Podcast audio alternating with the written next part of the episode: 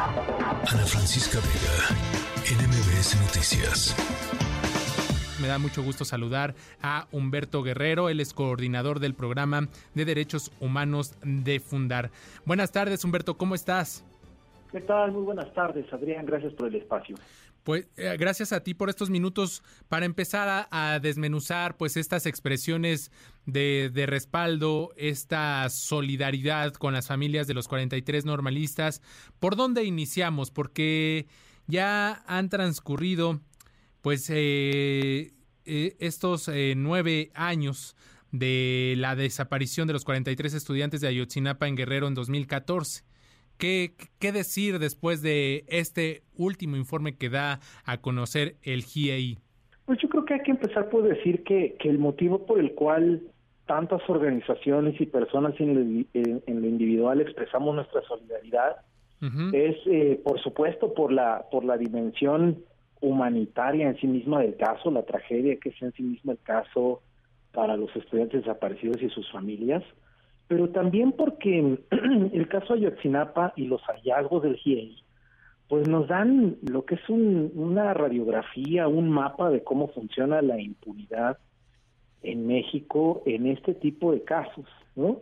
Y, y pues de manera muy clara nos revela cómo, cuando, o sea, cómo, en casos que nos han vendido por mucho tiempo que obedecen a dinámicas de violencia local, muy focalizadas en lo municipal, pues creo que hay que empezar a cuestionarnos eso y ver que en esas dinámicas de criminalidad, en apariencia local, ¿no? Digamos, porque el eslabón más visible es la parte municipal, pues en realidad hay, involucramiento de las Fuerzas Armadas a las más altas esferas, ¿no? O sea, que creo que una, una, una pregunta que, que surge inevitablemente de ver esta negativa del ejército a abrir su información es ¿Por qué tal interés del ejército en mantener esa información oculta en, eh, en un problema, en un caso que en principio nos quisieron vender, vender que se debía a una problemática local, ¿no? de, de, un municipio?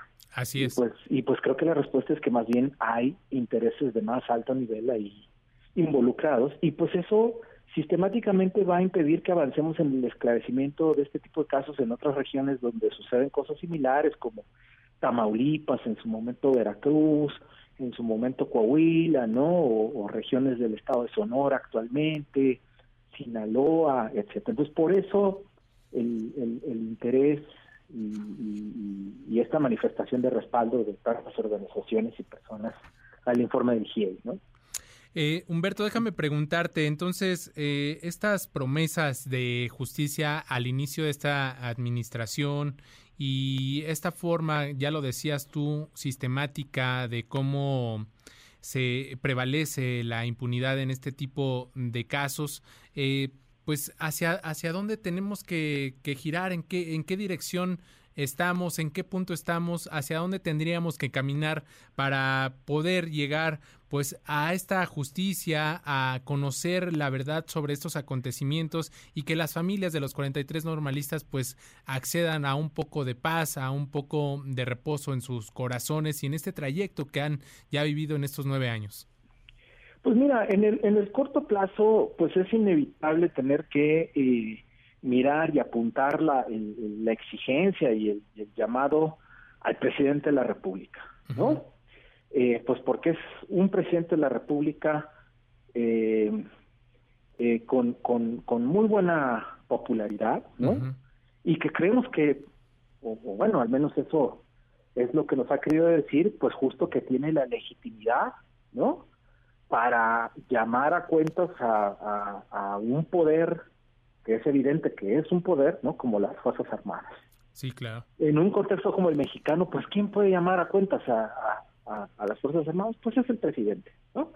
Por supuesto que legalmente hay vías, ¿no? Para continuar la investigación, a nivel de instancias internacionales, por supuesto también el caso puede irse a instancias internacionales, pero en términos eh, de legitimidad política y, y, de poder, pues es el presidente quien este presidente en específico, pues quien tendría posibilidades todavía eh, refrendar su palabra y dar un último jalón al caso, eh, pues para tratar de dilucidar qué es lo que pasó, ¿no? Claro. Eh, y también delucidar, pues, cuál fue el grado de responsabilidad de las distintas corporaciones eh, en este operativo que, dio pie a la desaparición de los estudiantes.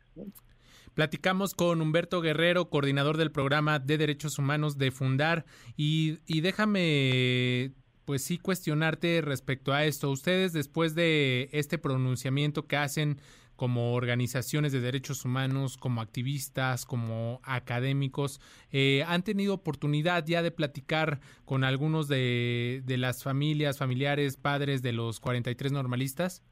Sí, por supuesto. Eh, algunas de las organizaciones firmantes son organizaciones cercanas al caso, tal es el caso de nosotros mismos como Fundar. Somos una organización que ha acompañado a las familias en el contexto de la de la comisión presidencial que se creó para seguimiento al caso, junto con otras como eh, el Centro de Derechos Humanos de la Montaña Tlachinolan, Serapaz y el propio Centro de Derechos Humanos Miguel Agustín Pro Juárez. Eh, ¿qué, qué, les, ¿Qué les han expresado después de, de este último informe? Veíamos cierta impotencia, cierto desconsuelo, desesperanza pues eh, eh, después de, lo que sucedió con este último informe y del retiro de los expertos independientes que estaban interviniendo en el caso Ayotzinapa, ¿qué, les han expresado? ¿Qué les, qué les han dicho directamente? Eh, si ha habido pues alguna idea, algún planteamiento que les han hecho para que puedan también recibir su, su, el apoyo de estas organizaciones de derechos humanos. Por supuesto que el principal sentimiento que expresan es el de tristeza. ¿no?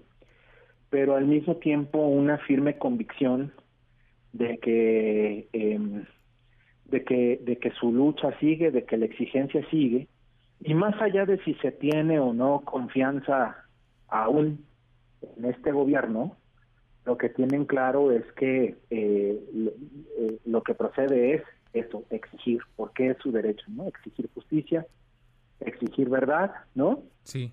Eh, y y bueno, tienen la expectativa de que el presidente, eh, como decía, pues haga este último llamado a las Fuerzas Armadas, ¿no? A colaborar y que la ruta a seguir de trabajo sea eh, el informe que nos deja el y las líneas, digamos, de investigación que nos deja. Em, porque hay que recordar que justo hace, bueno, casi un año, ¿no? El subsecretario de Derechos Humanos Alejandro Encinas emitió él mismo un informe, ¿no? Sí. Como presidente de, de, la llamada COVAC, de esta comisión presidencial para la verdad y el acceso a la justicia en el caso, ¿no?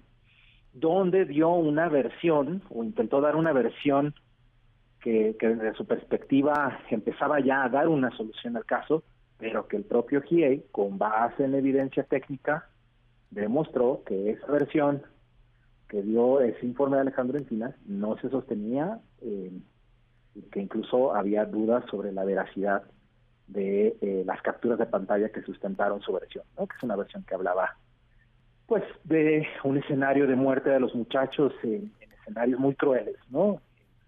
Sí. Muy gráficos, pero que pues la evidencia no se sostiene, ¿no? Y al estar sustentado en evidencia eh, que no se sostiene técnicamente, pues es inevitable hacer un paralelismo con, con la llamada verdad histórica, ¿no? Que construyó el gobierno de Peña Nieto, Murillo Caram en particular, que le hizo mucho daño a las familias, ¿no? Así mucho es. mucho daño en, un sentido emocional, pero también mucho daño en, eh, pues eso, en el, en el sentido de confianza que podían o no tener hacia las autoridades.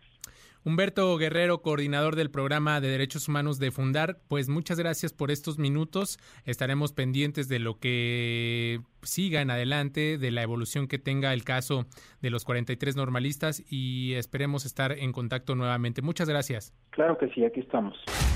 Ana Francisca Vega, NMBS Noticias.